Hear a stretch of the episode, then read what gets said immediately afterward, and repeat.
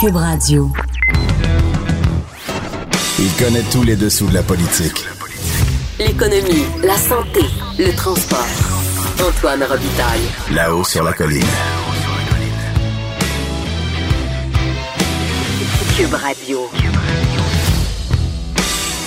Bon mercredi à tous. Aujourd'hui à l'émission, il y aura Grégory Kelly, qui est député libéral de Jacques Cartier, qui ne veut pas qu'on parle de communauté historique anglophone et qui refuse un renforcement de la loi 101. Il nous explique ça. Et ensuite, ben, Lisa Frula sera avec nous. Ça fait un peu suite à notre histoire d'hier avec Danielle Doyer, une députée péquiste qui se souvenait qu'il y avait eu des, précédents de coton ouaté et de tenues non parlementaires à l'Assemblée nationale qui nous parlaient de ça. Ben, Lisa Frula, elle euh, va nous raconter cette fois où elle s'est présentée au Salon Bleu durant la nuit en portant un coton ouaté. Ben oui, ça siégeait la nuit à l'époque. Elle trouve aussi que les députés d'aujourd'hui sont vraiment pas fait fort. Mais d'abord, mais d'abord, il y a en studio une vadrouilleuse. Il y a de la joie. Bonjour, bonjour les hirondelles, il y a de la joie. Dans le ciel par-dessus le toit, il y a de la joie. Et bonjour Geneviève Lajoie. Bonjour Antoine. Ça fait longtemps, ça me fait plaisir de vous euh, retrouver dans plaisir notre studio. Correspondante parlementaire pour le Journal de Québec, Journal de Montréal. Parlons crampons. Crampons. Cramponnez-vous. Oui. L'hiver est arrivé. Exactement.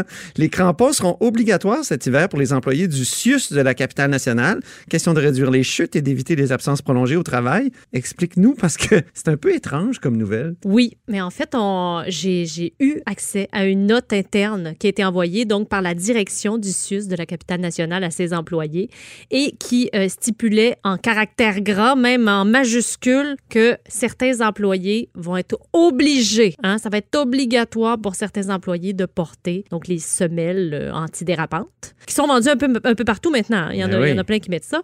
Ce qui est un peu particulier, c'est le caractère justement obligatoire de la chose. Ça, ça s'est jamais vu. Eux, ils considèrent ça cette année comme un projet pilote. Mais c'est quand même, il y a quand même certains employés, à peu près le tiers des 18 000 employés, qui vont donc être, être tenus de porter ça parce que ce sont des employés, par exemple, qui ont affaire à l'extérieur, euh, qui ont un véhicule, par exemple, fourni aussi et qui doivent se déplacer ou qui euh, ont à faire des activités à l'extérieur. Ah donc bon? peut-être même des médecins, des infirmières qui peuvent avoir à se rendre à domicile chez quelqu'un euh, pour apporter des soins. Euh, donc, ils vont être tenus de porter les crampons. Y aura-t-il une police du crampon au CIUS de Québec? Et non. Euh, en fait, j'ai vérifié avec le CIUS ce matin et euh, justement, on me dit que puisqu'il s'agit d'un changement de culture, euh, on fait ça tranquillement, dans le bon ordre, en collaboration avec les employés. Donc, euh, il n'est pas, pas prévu de réprimander les employés récalcitrants. Et la ministre Geneviève est d'accord? Oui, c'est une partisane des crampons. Écoutons-la. Ben moi, je vais vous dire, je trouve que c'est une très bonne initiative parce qu'on le sait que nos hivers québécois maintenant, il y a beaucoup de glace. Et on comprend que la capitale nationale s'est aperçue qu'il y avait quand même un nombre important de blessures, de chutes euh, pour son personnel. Alors, la capitale nationale a décidé de, de faire quelque chose d'intéressant, je pense, pour protéger. C'est une mesure très simple, hein, les crampons là, sur les bottes. Alors, euh, moi, je salue cette initiative. C'était la ministre Danielle McCann ce matin. Passons à notre deuxième sujet. Il faut se cramponner parce qu'il va y avoir une course à la direction du Parti libéral du Québec. Finalement, Ben oui, peut-être y aura-t-il non pas un couronnement de Dominique Anglade. c'est ça. il il y en avait beaucoup et au sein du caucus et au sein de ce qu'on appelle l'establishment du Parti libéral qui craignait un couronnement. Hein? Parce qu'un couronnement, ça peut être bien d'un sens parce que ça montre que quelqu'un est vraiment en selle, mais ça montre que personne n'est intéressé aussi à, la direction du parti. Et ça, ça, ça prive le parti de cette visibilité qu'offre une course à la chefferie, des débats. Donc, on va visiblement, en tout cas, c'est ce qu'on comprend, on va avoir au Mais- moins une course à deux parce que... Tu as eu la chance de parler à Alexandre Cusson toi-même? oui, j'ai j'ai eu la chance de parler à Alexandre Cusson hier, qui est allé annoncer en après-midi qu'il démissionnait euh, de la présidence de l'UMQ. Donc, l'Union des municipalités du Québec, Voilà. il est aussi maire de Il Drummondville. est maire de Drummondville. Ça faisait quand même un petit moment qu'il était président. Très apprécié, euh, très en vue dans le milieu municipal. Et là, donc, euh,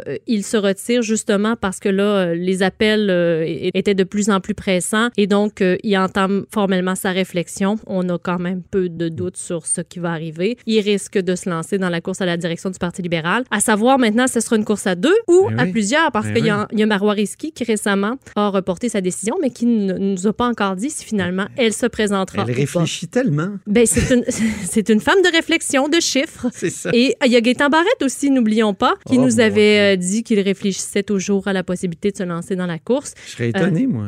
Ben, pour les journalistes, Ouais. nous, on, on aimerait beaucoup, mais... Oui, oui, je lui ai dit l'autre fois, M. Barrette, qu'il y avait un groupe, euh, à fait. les journalistes pour Gaétan Barrette. Mais je pense pas qu'il va le faire pour ça, par Moi non plus. C'est ce qu'il m'a dit. Non, il était un peu insulté quand j'ai dit ça. Ben, merci beaucoup, Geneviève Lajoie, pour euh, être revenu à la haut sur la colline. Ça faisait longtemps, ça nous a fait plaisir. Oui, cramponnez-vous. Là-haut sur la colline. La politique autrement dit. Cube Radio. Alors, je suis avec Grégory Kelly, député de Jacques Cartier. Bonjour. Bonjour. Vous aviez l'air fâché hier contre Simon Jolin Barrette, ben, un, des nombreux euh, membres de l'opposition fâchés envers Simon Jolin Barrette, mais pour une déclaration qu'il a faite sur les rapports linguistiques entre l'État et euh, les nouveaux arrivants. Qu'est-ce qui vous a fâché dans ces propos? Ben, c'était pas juste moi qui étais fâché, c'était vraiment les citoyennes, pas juste la communauté anglophone, euh, mais plus la communauté de l'expression anglaise. Qu'est-ce que ça me- vraiment me fâchait, c'était cette idée d'une communauté historique? Parce que c'est qui exactement? Euh, J'ai cité l'exemple de ma mère qui était née à Toronto. Euh, Est-ce qu'elle est partie de la communauté historique des anglophones du Québec? Alors, c'était là et, j'ai reçu plusieurs courriels. Et c'était un débat quand même, juste regarder dans le Gazette et les médias anglophones, qui est vraiment coulé. Des gens ont commencé, c'est quoi la définition? Nous avons jamais entendu une définition d'une communauté historique. La communauté anglophone a des droits historiques qui existent si c'est quand même dans la Constitution canadienne de 1867. Il y a quand même des droits dans la Charte de la langue française qui existent pour la communauté. Ça, c'est nos droits historiques. Mais de parler d'une communauté qui existe, ça, ça a posé plusieurs des questions parce que ce qu'on parle des personnes qui ont des racines euh, d'Écosse, d'Angleterre, ça dit quoi exactement? Est-ce qu'on parle des personnes qui étaient ici depuis plusieurs générations. Alors, c'est où les gens étaient un peu, peu fâchés parce que quand même, quelqu'un qui est arrivé ici, qui a maîtrisé le français, c'est possible qu'eux autres sont partis de la communauté d'expression anglaise. Et des fois, peut-être, ils vont demander pour certains services en anglais, qui étaient toujours corrects, quand même si c'était un gouvernement le Parti québécois, le gouvernement libéral. Alors, je pense que ça a choqué beaucoup de démons. Mais en même temps, quand on regarde les chiffres révélés dans le rapport sur les pratiques linguistiques des ministères et organismes publics du gouvernement du Québec, de, l'Office de la langue française, on, on découvre qu'il y a 74% des employés de l'État québécois à Montréal qui utilisent parfois une autre langue que le français dans leurs interactions orales avec les personnes physiques du Québec, proportion qui grimpe à 81% à Laval et 88% en Outaouais. Euh, le souci du ministre, est-ce que c'est pas de, dire on devrait essayer d'appliquer l'esprit de, la loi 101, qui est la nette prédominance du français, et comment on fait ça? Euh, et j'ai l'impression qu'il essaie de dire, ben, il y a une communauté historique que, anglaise qui a des droits, euh, mais justement, vous, vous, comme- comment vous feriez ça pour favoriser le français? Parce que vous êtes d'accord avec le fait que le français devrait être favorisé? Bien sûr, et une place où je suis d'accord euh, avec le ministre, c'est sur la francisation et, les courses qui sont disponibles pour les immigrants. Si on va axer sur plus des investissements dans des courses en français pour les immigrants, et quand même, pas juste pour les personnes qui ont arrivé puis ont pris une course une fois, mais une bonne suivi après ça, moi, je pense que c'est tellement important parce qu'on sait que la langue de travail au Québec, c'est le français. On comprend tout ça. Et on, quand même, de façon d'intégrer, ça passe pour moi par la langue française. Euh, je pense que tout le monde dans notre société est d'accord. Mais moi, je pose plus la question sur l'application euh, pour les fonctionnaires du Québec. Si quelqu'un appelle, ils ont reçu une lettre de Revenu Québec qui était complexe, puis ils disent, mais je comprends pas trop, ça dit quoi? Je suis quelqu'un qui gère une petite ou moyenne entreprise. Puis j'appelle Revenu Québec, je dis, j'ai besoin d'une clarification. Quand même, peut-être la discussion commence en français, puis il dit, ben, est-ce que c'est juste possible de parler avec quelqu'un en anglais pour une clarification? Je veux respecter des règles. Est-ce que ça, c'est vraiment un problème? Selon moi, non, parce que c'est encore des gens appellent pour certains services et des fois, c'est pour une clarification pour quelque chose qui est tellement important. Euh, Et en même temps, on voit chez Hydro-Québec que quelqu'un euh, qui reçoit un jour des services en anglais va recevoir pour toujours des services en anglais. Y a-tu moyen de, de, de que ça n'arrive pas que de favoriser le français? Mais moi, je, pense toujours à la citation euh, de Lucien Bouchard qui dit ça ne prend pas un test de sang, un prélèvement de sang euh, quand tu arrives à l'hôpital d'avoir des services. Et, et, et, c'est pas une question linguistique, c'est une question des services.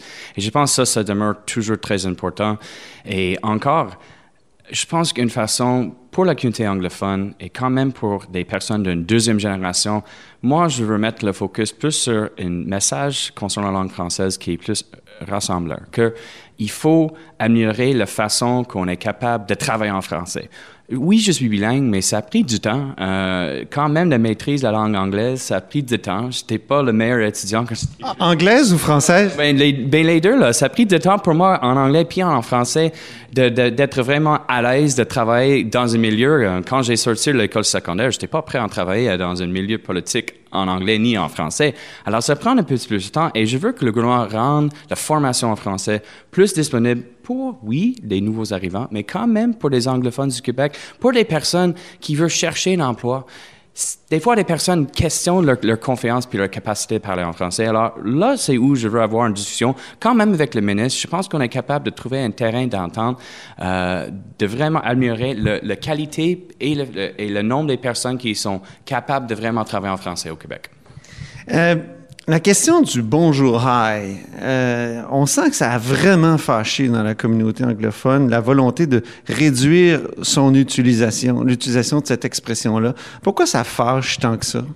Um, ben, je pense pour une chose, des gens voient que c'est comme si euh, la high ou la langue anglaise est, pas bienvenue au Québec. C'est la perception de, de, des gens dans la communauté anglophone.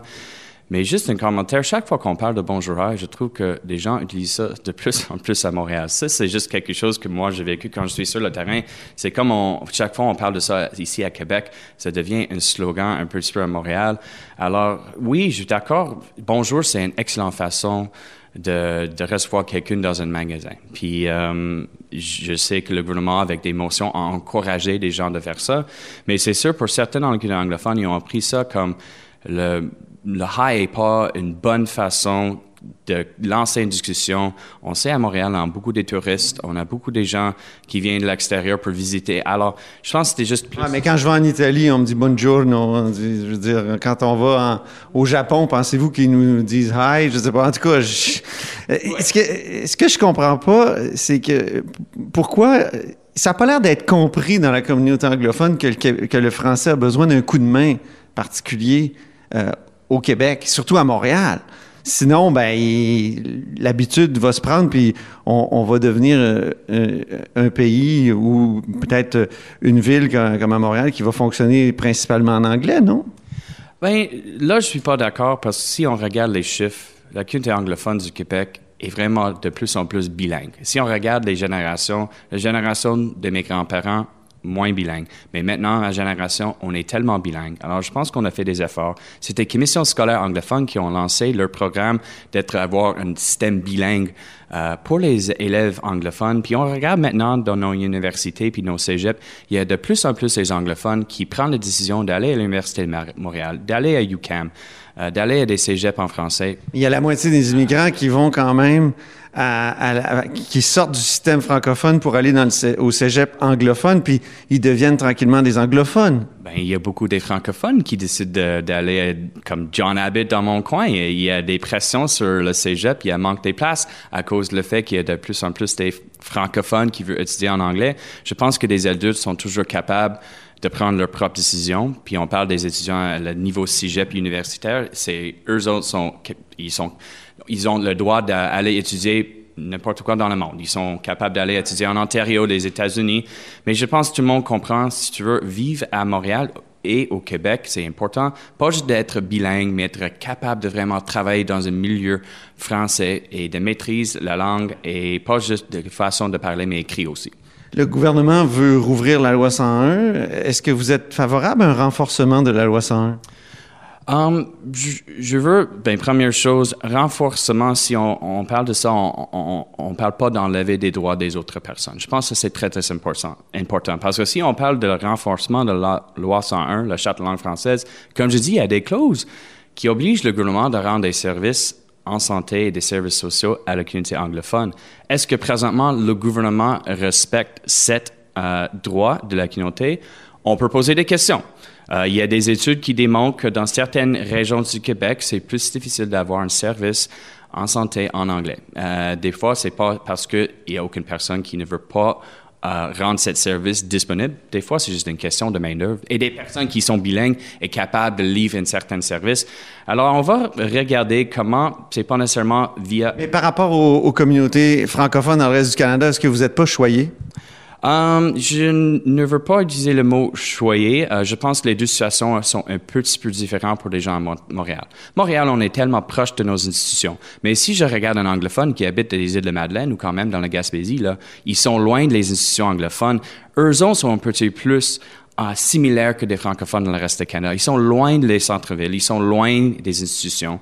Um, mais sur la question de loi 101, on va regarder tout ça. Moi, je vais avoir une discussion qui n'est pas francophone contre un anglophone. On regarde comment on peut améliorer l'état de la français ici au Québec et, comme je dis, mettre un focus sur la formation euh, pour des anglophones. Ça, c'est quelque chose que je veux ajouter à la discussion. Rendre ça plus disponible pour des gens qui, après, ont terminé leurs études de McGill, peuvent avoir un accès à des courses en français pour améliorer leur français. Je pense que ça, c'est tellement important parce que des gens, la génération veut... Mais renforcer, oui ou non? Renforcer, pour l'instant, je dis non. On va regarder qu'est-ce qui est présenté par le ministre, puis on va avoir la discussion après ça. Mais je ne sais pas si c'est nécessairement un renforcement de la loi 101 qu'on va on va avancer des choses, mais j'ai hâte de voir le, projet de loi du ministre parce que quand même, lui a pas dit qu'il va réouvrir le, charte de langue française. Alors, on verra. Merci beaucoup, euh, Grégory Kelly. On dit souvent que les murs ont des oreilles. Nous, on a deux vraies oreilles à l'intérieur des murs du Parlement. Là-haut sur la colline. Cube Radio. Alors, au bout du fil, euh, j'ai la chance d'avoir euh, Lisa Frula. Lisa Frula qui, dans les années 90, euh, et qui était ministre et qui a été chassée du Salon Bleu à cause d'un coton ouaté. Bonjour, Lisa Frula.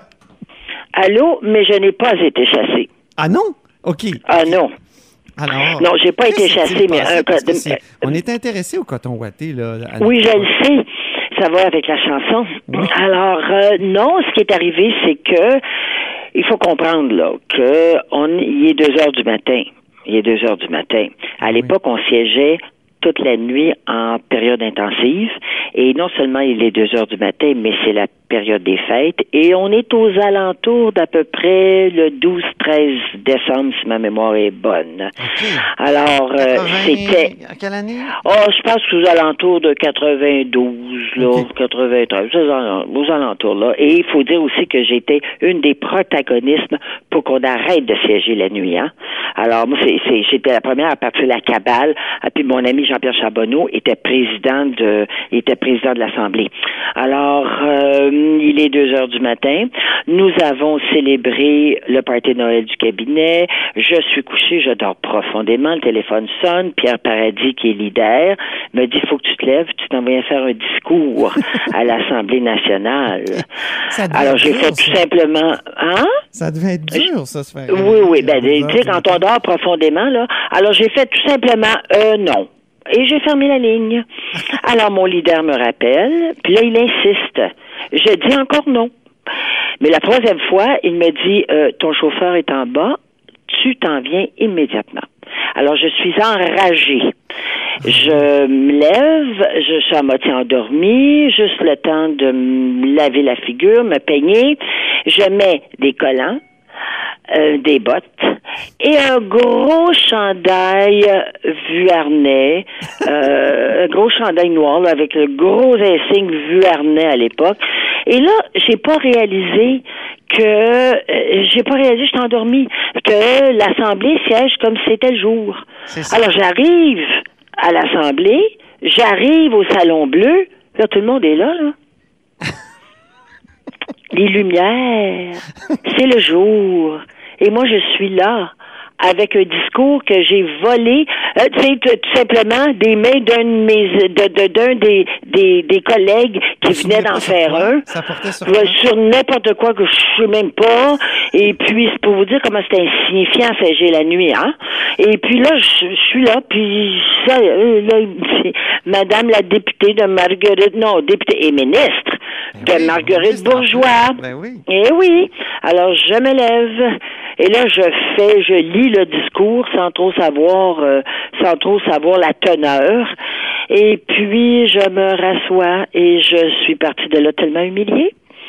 Ah oui. Mais, euh, il y a personne qui a rien dit. Tout le monde riait. Tout le monde s'est bidonné. Là, ça fait école. dit, Donc, ah, je Ben non, que- ça fait école.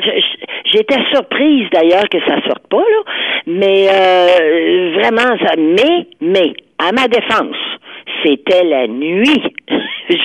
Honnêtement, je me serais pas présentée à l'Assemblée nationale en coton ouaté le jour. Ah, OK. Donc, la nuit, il devrait avoir un décorum différent.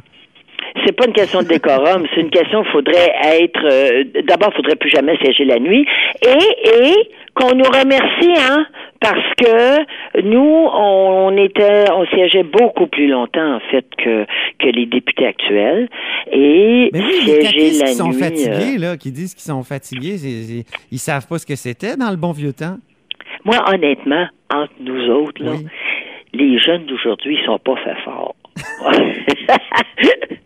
Parce que je les entends, puis ah, ils peuvent plus, puis ils sont fatigués, puis bon, conciliation travail-famille, et puis ah, honnêtement, là, on a tous vécu ça en pire. Ah oui. Alors, euh, Le 13 décembre, il y avait des cadeaux à acheter aussi, euh, Lisa, je pense. Ben non, Des mais honnêtement, ce qu'on, mais non, mais ce qu'on disait aux gars, écoutez, imaginez-vous là, on siégeait, hein, on siégeait, puis on pouvait comme ça siéger, siéger toute la nuit en période, euh, en période intensive, dans l'intensif, et euh, surtout s'il y avait un baillon. Moi, je me suis vu 48 heures sans dormir là.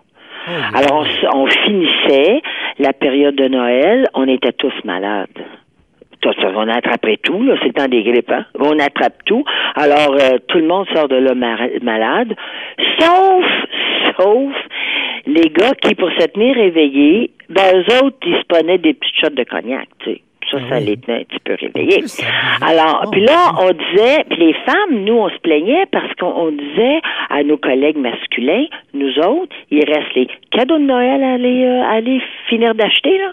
Après ça, il y a la bouffe à faire pour Noël, puis on sortait de l'Assemblée nationale le 22, puis comme je disais, souvent malade. Puis moi, moi, j'étais la première à dire ça, c'est un non-sens. Il n'y a rien de bon. Ma mère m'a toujours dit, il n'y a rien de bon qui se dit après minuit. Fait que, alors on a, on a vraiment poussé et poussé une, une cabane pour que ce, ce- que ça finisse là.